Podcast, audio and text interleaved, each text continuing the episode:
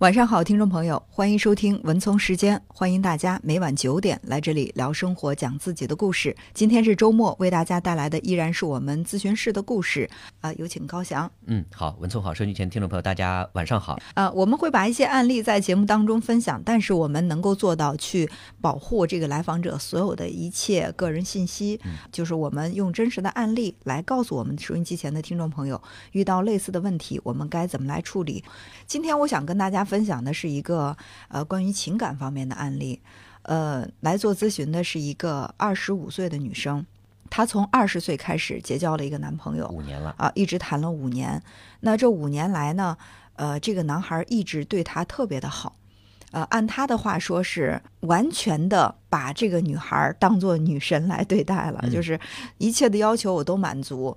这个女孩呢也习惯了这个男朋友的照顾，但是她其实觉得并不是特别爱这个男孩，嗯啊，就是我只是依赖你，呃，我习惯了你对我的付出和照顾，但是她说我没有觉得这个男孩他特别的让我心动，呃，也没有觉得特别的让我崇拜，就是那样的一种关系。感觉好像跟爱情没有太大关系，是吧？对，但是他又离不开他啊，就这么一直往前走着，因为五年了嘛，两个人也到了谈婚论嫁的地步，呃，但是这个女孩的家人一直不同意他们之间的这个关系，嗯到最后呢呢是反对的特别的厉害，因为这个男孩家里条件不是太好，哦，这个女孩呢是长得也漂亮，工作也好，然后呢家庭条件也不错，所以女孩的爸爸妈妈觉得自己是呃完全可以让女儿再找一个更好的。也就凭这姑娘条件，对可以再找一个更好的对的。其实他以为的是这个男孩在遇到这种问题的时候会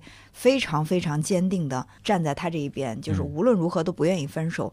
但是他没有想到的是，他说了几次家人不同意之后，这个男孩就说：“那我们就到这儿吧。”嗯，然后就这么一走了之了。男孩退缩了，就这么一走了之了。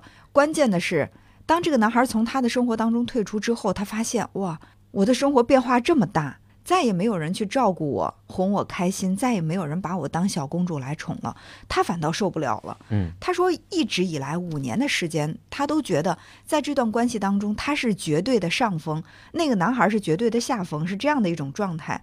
但是他没有想到，这个男孩能云淡风轻的就走了，然后他对于这个结果那么难以承受，嗯，就是每天以泪洗面，然后打电话给这个男孩，但这个男孩就一直说，呃，既然我们只继续不下去，我们就这样吧。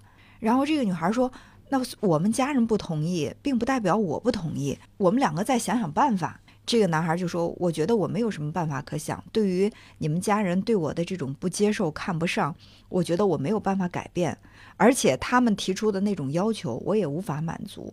所以既然如此，我们干脆就这么分开得了，谁也不要再折磨谁了。”嗯，后来这个女孩就受不了，然后她就吃了两次药，就是吃这个安眠药要自杀。对，呃，他以为这种方式会换回这个男孩儿。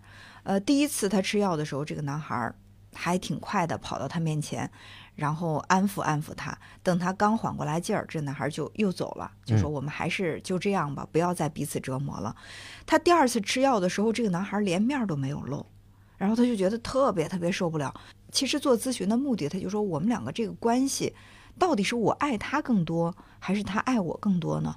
如果说是我爱他多，那我们相处的那五年，他对我那么照顾，我都不是特别把他放在心上。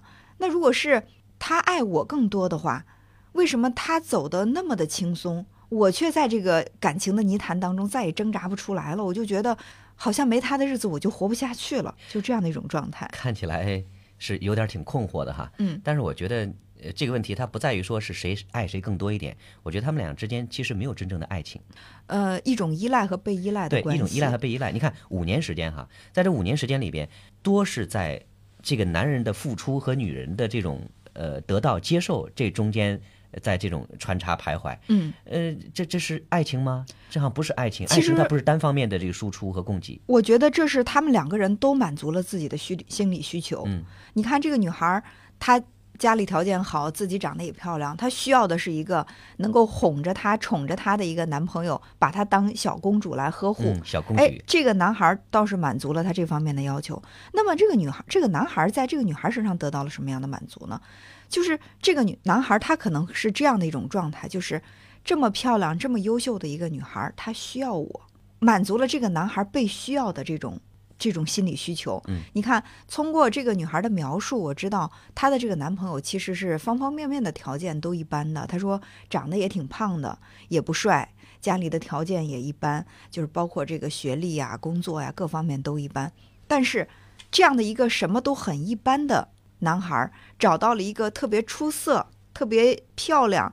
特别亮眼的女朋友，我们可以称之为叫女神嘛？对，然后他这会满足他做男人的一种虚荣心。你看，我虽然方方面面都不怎么样，但是我的女朋友很棒啊，对吧？而且这么漂亮的一个女孩子，她需要我，那是不是这个男孩他的那种男人的那种英雄情节就得到了充分的满足？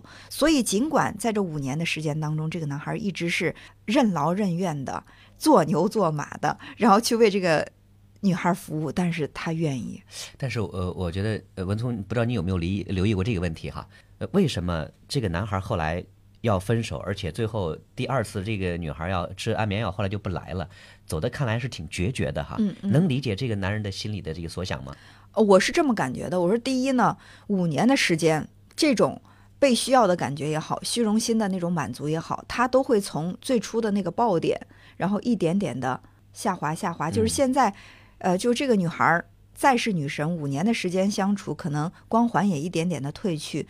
当初那个被满足的虚荣心，现在可能需求也不是那么强烈了。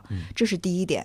第二点呢，呃，虽然说这个男女孩说的是啊，我们家人同反对，我又没有不同意我们两个交往，你为什么不再坚持一下呢？其实。你看，这个女孩家人一直的不接受，一直的不接受。我觉得也是对这个男孩一次一次、一次又一次的否定。其实这个男孩在这个女孩，包括他家人面前是自卑的。一个自卑的人被一个充满优越感的家庭一而再、再而三的去反对。我想问一下高翔，如果是你的话，你会怎么样？不玩了呗。对啊，这就是这个男孩的一种心态，不玩了。而且你看，当他决绝的走了之后。反而是这个女孩在心里面对他那么牵挂，又是哭啊，又是打电话呀，又是纠缠他呀，然后又是那个吃药啊，这是不是从另外的一个方面又再次的满足了那个男孩的那种虚荣心？我离开你以后，我能够活得很好，那么优秀的一个女孩，我跟她分手，我离开她之后，她居然要死要活离不开我。但是有没有想过这样一个问题？其实作为这个女孩子这种寻死觅活，对于男孩来说，其实是一个很大的压力。这是一种控制。其实我是想用我的行为，还是要控制你。我以前是用我的青春貌美，我的条件优越。女孩要控制这个，对，我要控制这个男孩。但是这个女孩她说：“我我割腕了，我我吃药了，你来不来吧？你要不来就是薄情寡义。”这个男孩是不是有一种被绑架的感觉？但是这个控制他只会把这个男人吓得越来越远。对啊，所以说第一次我来了，给你安抚好，我走了。第二次你再吃药，对不起，吃药也跟我无关，我走了，我不玩了。所以说，这个男孩其实，我觉得他在分手的这个时期里，他的心情也是复杂的，他可能也很痛苦，只是说他的这种痛苦和这个女孩子她的那种痛苦是两种不同的痛苦。我倒是觉得这个男人心里面可能是一种放松，他在放松的同时，他依然有痛苦。就是我觉得这种痛苦是什么？就是五年时间，你跟一个人可能你们两个连为一体，然后突然的这种割裂。嗯，我觉得即便。你说是有放松，也是痛并快乐着，这种痛一定是有的。呃，为什么要说放松？是因为刚才你讲这个案例当中，我有一个感觉哈，就作为这个男人来说，这五年期间他其实是一个付出者。嗯，就我们知道，就当你去给别人的时候，你你是要。呃，拿出自己的一部分东西来，然后去交给对方的。比如说，我要给出我的关心，我要给出我的爱，我要给出我的照顾，我要给出我的这些东西。但其实人在不断往外掏的时候，这个过程当中，当然了，如果说你是一个内在的百万富翁是可以的，没问题，你可以不断的给。但是。这小伙儿他内心其实也不是特别的丰富，就是他内心也是有这个某一些这个缺失，呃，是需要相互彼此满足的。单方面给他是维持不了太长时间的，五年时间已经够多了。嗯，所以我觉得，当我把我内心的东西都掏掏掏掏到没有的时候，我从这段感情当中走出来，我可能会觉得是问心无愧。我就这样了，我的能力只有这么大，我全掏了，然后又得不到，我了无遗憾。那么这个女孩她为什么那么的难过？我就问她，我说你在形容你这个男朋友的时候，其实没有多少褒义词，你比如说，你说他胖，嗯你说说他长相一般，工作也一般，学历也一般，家庭条件也一般，浑身上下似乎是没有什么特别出色的。包括你们两个在一起交往，你也觉得他没有那种让你心动的感觉。这样的一个男生离开你了，你说你的痛苦到底是为什么？他说，也可能是一种习惯。嗯我说习惯是一方面，的确是你习惯被照顾，然后一个被你用了五年的一个像仆人一样的男朋友突然走了，你肯定在心里面会觉得没有抓手了。哎，当初给我买早餐那个人去哪儿了？陪我逛街逗我快乐的那个人没有了。另外呢，就是其实在这段感情当中你是有遗憾的，因为你没有真正的去投入过。嗯然后他突然走的时候，你可能会在心里隐隐的觉得，我之前可能有一些是应该做的事情，我没有做到，没有做好，所以说你有这种内心有一种缺失感、遗憾，就像我们说的这种未完成的这种情节。嗯，还有一点呢，就是他也习惯于这种优越感的保持。如果是她跟她的男朋友提出分手，她也许更能够接受一些。但是，一直处在上风的一个人，啪一下被人打在脚底，然后那个人倒表现的特别的淡然，特别的轻松的走了。这个我觉得对于他的这种内心也是一种挫败。说白了，就是他的自恋情节被受到了冲击。就是我一直这么好，你一直都是匍匐在我脚下，是拜倒在我这个的石幻想被打榴裙下。破了啊。对，你怎么先走了？就是他的这种自恋受到了重创，他嗯接受不了，就是踩到了他自恋的那一点，就说：“哎呀，原来我也不是无所不能，原来在他心目当中也不是非我不可呀。”嗯，这种感觉，我觉得对这个女孩的打击也非常大。还有一个，就父母觉得他们俩不合适，哦，我觉得父母切断他们，在我看来是一种假象，就是这是一个外在的这这对。是完全是一种呃，或者说是彼此的一个借口而已。嗯因为这个女孩说了嘛，我就跟我男朋友说，我父母反对没关系啊，我们再坚持一下，你为什么不再努力一下？当然，本身如果说。呃，当我们爱一个人的时候，我们会说，虽然我们有很多困难，但是我爱你，我爱你，这些困难都不是困难了，对吧？如果说不够爱的话，就会说，虽然我爱你，但是你看你爸妈反对，我们又没房子，我们又两地分隔，我们有这么多困难，所以说我们败给爱情了。那说明爱的还不够真。对，所以我觉得他们两个就属于是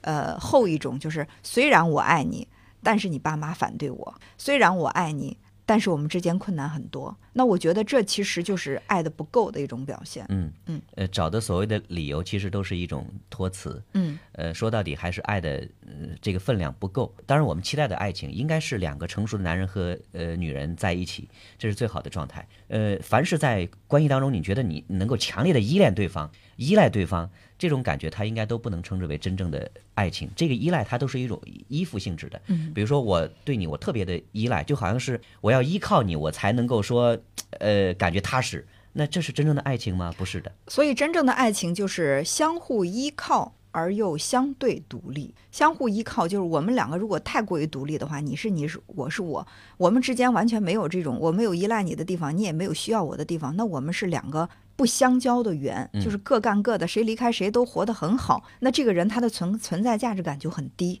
那我觉得是相互依存，就是我们是两个相交的圆，我们两个人有相交的那一部分，但是又有独立的那一部分。那这样的话，我觉得他的支点会更加的稳固，感情也会更加的平衡。呃，所以最后归结到一点哈，这个女孩她其实是想问，怎么样从这个感情当中摆脱出来，就是自己的认知怎么来改变。我说，首先你要认识到一点，你和这个男孩你们之间虽然有五年的感情，但是你们并没有你想象中那么相爱。你爱不爱他，你心里清楚。就是就像你说的，五年的相处习惯，嗯但是你没有心动的感觉。那么他是不是像你所想象的那么爱你？其实他今天的行为也是一个很好的说明。你必须要去承认的一点就是他没那么爱你。当你承认到这一点，你可能会很难受，尤其是对于那种比较自恋的，就是嗯自尊心、自我评价比较高的那种人。么优秀，他真的不爱我吗？这个 接受起来很难，是但是接受起接受这一点是你走出困境的第一步。第二呢，就是你控制不了自己的感情，但是一定要去约束自己的行为，因为你越去打扰他，你们之间的纠缠越多，嗯，你可能会越痛苦。你可以在心里想他，你可以充满遗憾，觉得之前应该好好珍惜这份感情，但这段感情已经走了。那你想他的时候，你可以在屋里哭一场，但是不要去打电话去打扰他。第三呢，就是你敢于去屏蔽他给你传递的信号。比如说，他又去相亲了，他又怎么怎么样，他又碰到一个什么样的女孩，甚至他恋爱了，或者说他马上要结婚了，这些你要敢于说出来这样的一句话，就是已经跟你没关系了，可以翻篇儿了。可以翻篇儿了。当你这样的时候，那我觉得你才能够一点点的从这个情感当中走出来。我觉得对于这个女孩子来说，还有两点哈。第一就是作为每个个体来讲，这个心智成熟是需要一个过程的，她一定要经历这个成长才可以。第二就是爱，很大程度上是要做付出的。嗯，我们在付出和得到之间，它是一个正向的呃互动的这样一个循环过程，这样才能称之为爱情。所以说，爱是艺术，需要学习。其实，爱和被爱都是需要学习的。